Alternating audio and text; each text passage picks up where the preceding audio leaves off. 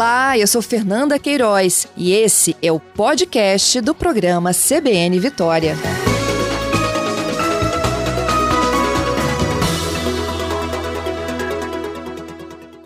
Noticiamos aqui recentemente né, a duplicação da BR-101 no trecho norte do Espírito Santo, expectativa desse trecho duplicado, a obra começar a ser feita a partir da Serra, no entrocamento com o contorno do Mestre Álvaro. Isso vai até João Neiva, no acesso à BR-259, e que isso possa acontecer já até o final deste ano.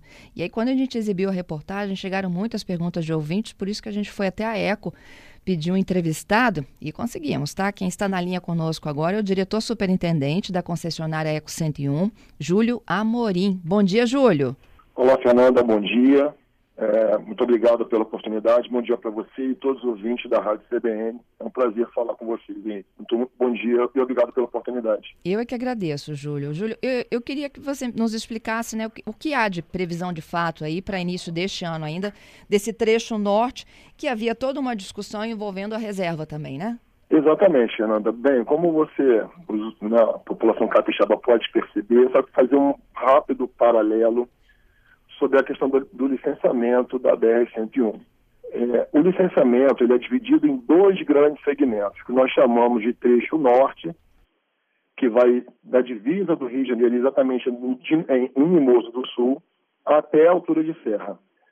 Nessa região já está licenciada e quem passa por ali, nós já tivemos algumas entregas aí, estamos em outros trechos em duplicação. Então esse é um trecho que já está mais resolvido. O nosso grande desafio, Fernanda, era, como você bem disse, é a questão do que nós chamamos de trecho norte, que ele começa ali em Serra e vai até a divisa, na verdade até Mucuri, na Bahia, pegando todo o norte do Espírito Santo. Uhum. Ali, Fernanda, nós temos uma, uma, um processo de licenciamento que foi iniciado em 2013 e temos uma discussão ampla, discussão que eu digo positiva, né, construtiva com o IBAMA, com os órgãos de, órgãos de meio ambiente. Diferente do trecho sul, o trecho norte tem algumas interferências importantes, que eu posso falar, por exemplo, como você bem disse, a questão da reserva ambiental de Soretama, mas existem outros, né? Principalmente o trecho urbano de Linhares, Ibiraçu, Fundão, porque a, a rodovia ela passa muito basicamente dentro do centro urbano, então não teria tempo, é, espaço para que houvesse duplicação ali. Então estamos discutindo contornos para que isso não haja um problema social. Existem alguns outros, por exemplo, a Lagoa Ju Paraná, a Flona dos Goitacazes, aeroporto de Linhares, que esses contornos eles acabam trazendo algumas dificuldades com essas interferências. Então, nós estamos aí conversando bastante com o IBAMA. Nesse trecho, como você bem disse, que começa ali em Serra, vai até João Negro, em trocamento da 259, é um trecho que já está viabilizado, né, já existe viabilidade é, desculpa, ambiental. Então, nós estamos priorizando esse trecho, porque, na verdade, o licenciamento ele é tratado como um processo só que ele começa em Serra, vai até em Mucuri, na Bahia. A nossa proposta junto ao órgão ambiental, IBAMA, que tem sido bem aceito, é vamos atacar os locais onde não existem mais pendências do ponto de vista ambiental. Então é nisso que nós estamos trabalhando agora. Nós protocolamos aí no último dia 17 de abril o, o pedido de que nós chamamos de licença de instalação, que é o que é uma condição para que possam ter, a obra possa iniciar. E, em paralelo, nós estamos trabalhando, é, discutindo alternativas do trecho lineares que vai até a divisa com a Bahia. Então, nesse segmento norte, nós estamos trabalhando em duas frentes, como eu disse, o trecho Serra-Joneiva, que eu acho que a mensagem hoje é de otimismo, né, que nós temos algumas expectativas positivas que saem em breve, e em paralelo, sem que haja prejuízo ao cronograma, a gente continua fazendo as análises ambientais junto ao órgão de meio ambiente do trecho Linhares até, até a Bahia. Eu acho que é isso, Fernanda. Para esse trecho até João Neiva, já tem licença prévia? É, na verdade é bom explicar porque assim, existem algumas fases de licenciamento. A primeira licença, como você disse, é a licença prévia, e isso ocorreu em novembro de 2021. Uhum. A próxima etapa, que é uma condicionante, é nós chamamos de licença de instalação, como se fosse uma licença de obras. Isso, na verdade, a licença prévia, ela traz um prazo que a gente apresente algumas informações que esse prazo pode falar que são seis meses, e nós já protocolamos a segunda, a segunda, o segundo passo, vamos dizer assim, que é a licença de instalação. Existem outras licenças, outras autorizações, Fernandes, que também são condicionantes, por exemplo, autorização de supressão de vegetação, ou seja, autorização que me permite fazer a supressão da vegetação para que a rodovia possa passar por ali. Nós temos a questão envolvendo o manejo de fauna, flora, tudo isso está, isso é um, um, processo. Então, mas o principal deles e o que tem maior complexidade que nós já protocolamos é o que, nós, que é o que é chamado pelo órgão técnico de licença de instalação, com parênteses como se fosse uma licença de autorização para obras. Uhum. Para esse trecho de Serra João Neiva, o que contempla o projeto e o que vocês vão colocar em prática? É, na verdade, esse trecho Serra João Neiva, ele será todo duplicado, né, é, excluindo o perímetro urbano de Biraçu e Fundão, que nós falamos ali, tem uma questão social, porque você duplicar ali traria um problema de, de, de reintegração de posse muito grande. Nós propomos, junto ao Poder Concedente, em audiência pública, com a bancada federal e com o IBAMA, os dois contornos. Então, isso a obra, ela liga Serra a João Neiva, com dois contornos, dois centros urbanos de Liberaçu e Fundão. Ok. É, no trecho de Serra, por exemplo, Júlio, né, ele é apontado inclusive com o mais fatal né, em relação a acidentes envolvendo a 101 em trechos federais do Brasil. O que pode ser feito ali, não só para dar viabilidade de tráfego, mas também para reduzir as mortes e acidentes? Fernando, isso é uma pergunta interessante, importante, né? Primeiro eu tenho que contextualizar que originalmente o nosso contrato ele não previa a operação desse, peri desse trecho urbano de serra. Uhum. Na verdade, desde 2013 era já estar, nós éramos para estar operando o contorno do mestre Álvaro, né?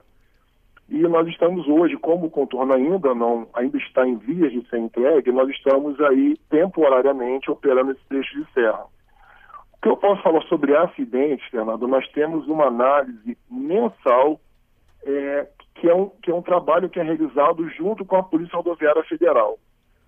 Nós temos algumas, inclusive, os últimos meses, nós já tivemos reduções significativas. Como eu disse, é uma parceria que nós fazemos, então todo acidente que ocorre, ele é analisado do ponto de vista técnico, com a nossa equipe, com a equipe técnica da PRF, e nós temos ali, Fernando, eu acho que é uma informação importante, que ela inclusive está no site da PRF, que mais de 90% dos acidentes são ligados diretamente ao comportamento humano. Sim. Lembrar que o peixe de serra já é duplicado, né? então nós temos ali excesso de velocidade, alguns casos com suspeita de consumo de álcool, é, a questão de sinal de trânsito, as pessoas não respeitarem a sinalização. Então nós estamos tá fazendo campanhas de fiscalização junto com a PRF e do ponto de vista de educação, uma série de campanhas de educação, de conscientização, principalmente para aquela população ali que é um tráfego muito local. É, o Júlio, esse trecho, é, você estava me explicando um pouco antes, né, antes de eu perguntar sobre os acidentes, é, que a duplicação efetivamente aconteceria agora, né, nesse, nesse novo processo aí de retomada do trecho do, do contorno do Mestre Álvaro para frente, não é isso? Exatamente. Tá. Esse Inclusive... outro trecho anterior, ele pode ser municipalizado? Ó, existem algumas discussões, sim, ele pode, lógico, é um processo que envolve o DENIT e a NTT, não a concessionária, né? Uhum. E já existem algumas discussões, tanto com a Prefeitura de Serra, como com o governo do Estado, sobre o interesse de ou municipalizar ou passar para o Estado. Pode sim, esse é um trecho, posso fazer uma analogia que ocorreu, por exemplo, ali no contorno de Conha, para quem passa mais no trecho sul, lembra que a BR passava por dentro de Conha, numa área municipal, e com o contorno, o município manifestou o interesse de municipalizar o trecho, e eu posso falar que está em vias finais, né? O processo de vistoria já ocorreu, envolvendo o DENIT, e nos próximos meses, fazendo um paralelo, por exemplo, o trecho de Conha passa para o município.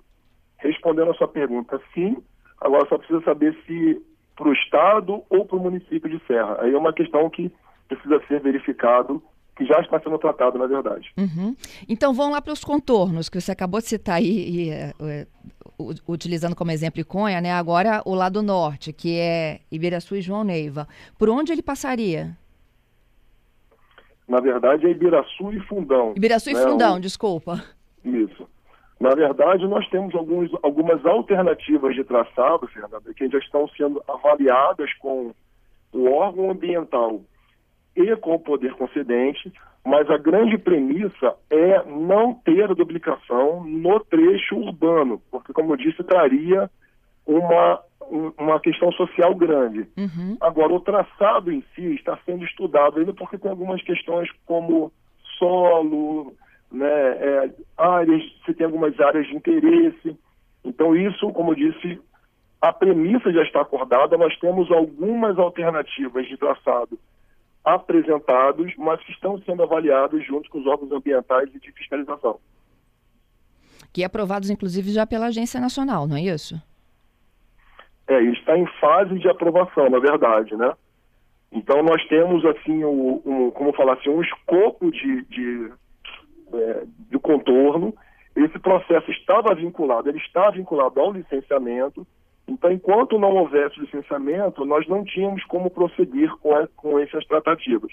À medida que o licenciamento toma forma e, e começa a ter um, um, uma expectativa a curto prazo, essa discussão voltou a ser é, tocada e tratada junto com o Poder Concedente. Uhum. Ainda não está definitivamente aprovado, nós estamos em vias finais aí de definição de traçado. Mas no caso de Fundão seria um desvio de 7 quilômetros a leste do centro e de Ibiraçu a, a oeste.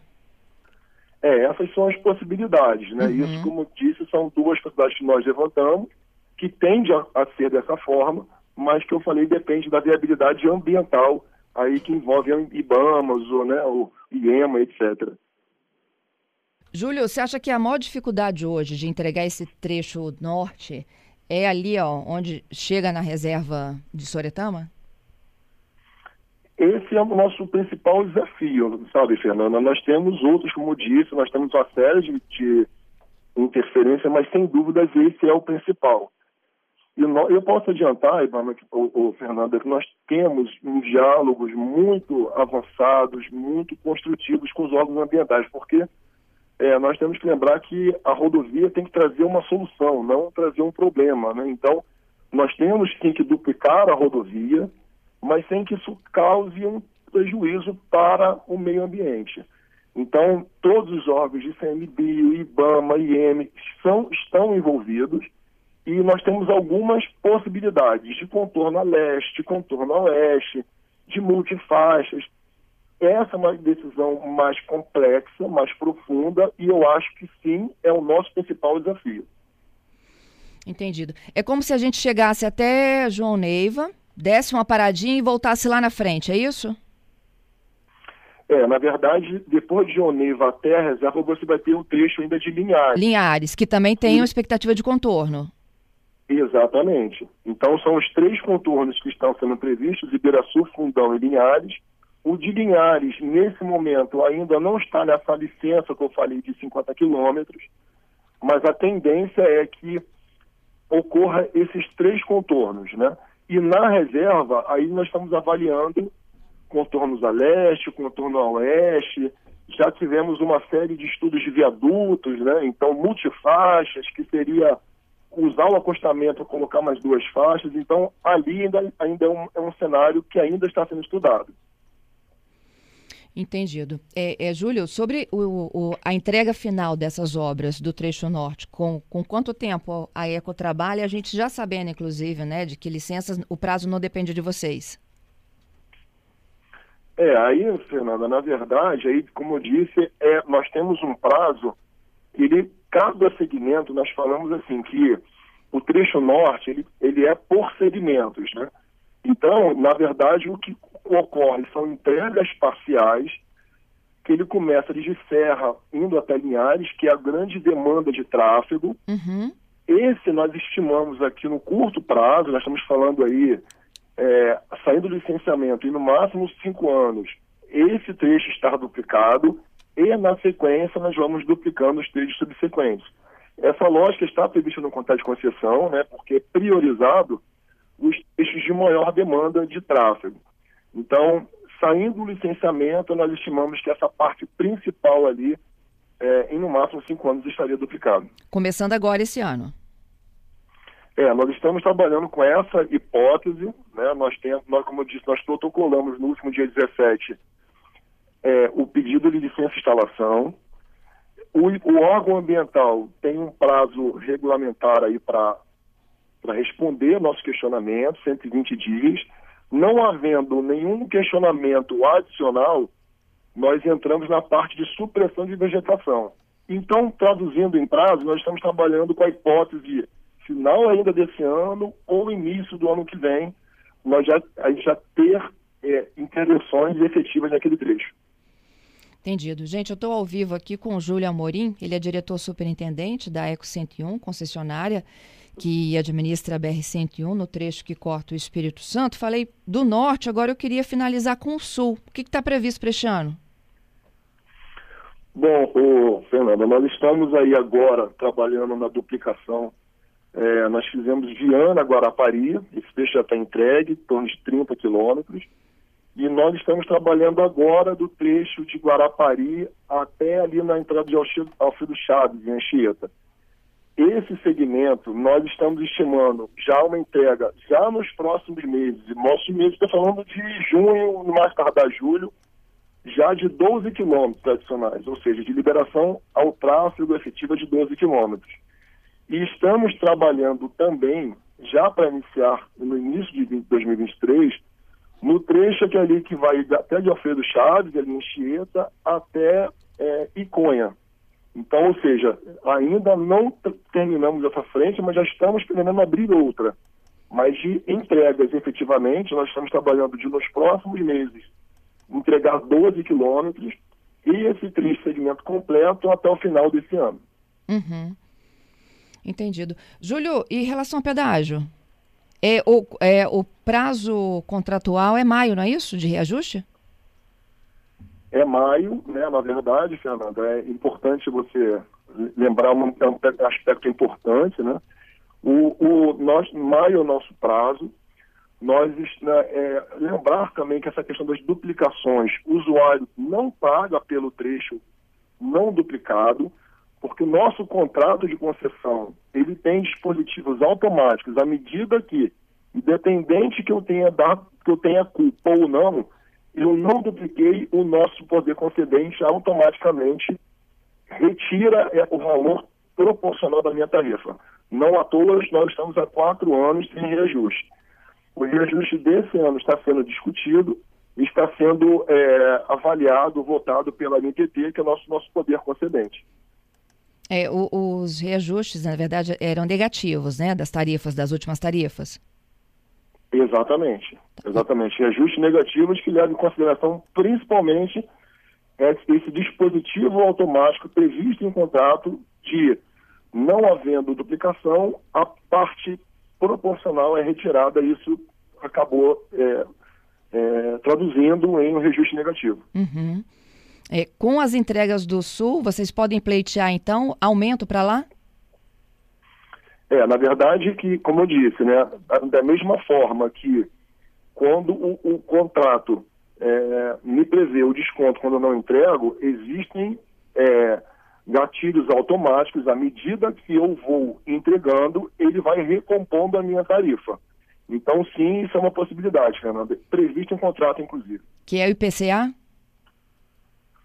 É, é uma, é uma cesta indicatória. Na verdade, assim, o, a tarifa ela não leva é, só o IPCA em consideração. São uma série de fatores. Uma, é, nós estamos cumprindo parâmetros, parâmetros é se o pavimento está bom, o poder concedente ele faz essas medições, sinalização, a questão financeira do IPCA, as entregas, ou se você eventualmente adiantar uma obra. Então, isso é uma composição que é calculada e o IPCA é um desses é, índices. Tá certo, então. Eu queria te agradecer, viu, Júlio, pela disponibilidade de conversar conosco, hein? Fernanda, foi um prazer. Eu fico à disposição por aqui. Conte com a 101 sempre que precisar. Muito obrigada. Bom trabalho aí para vocês. Igualmente. Bom dia para todos.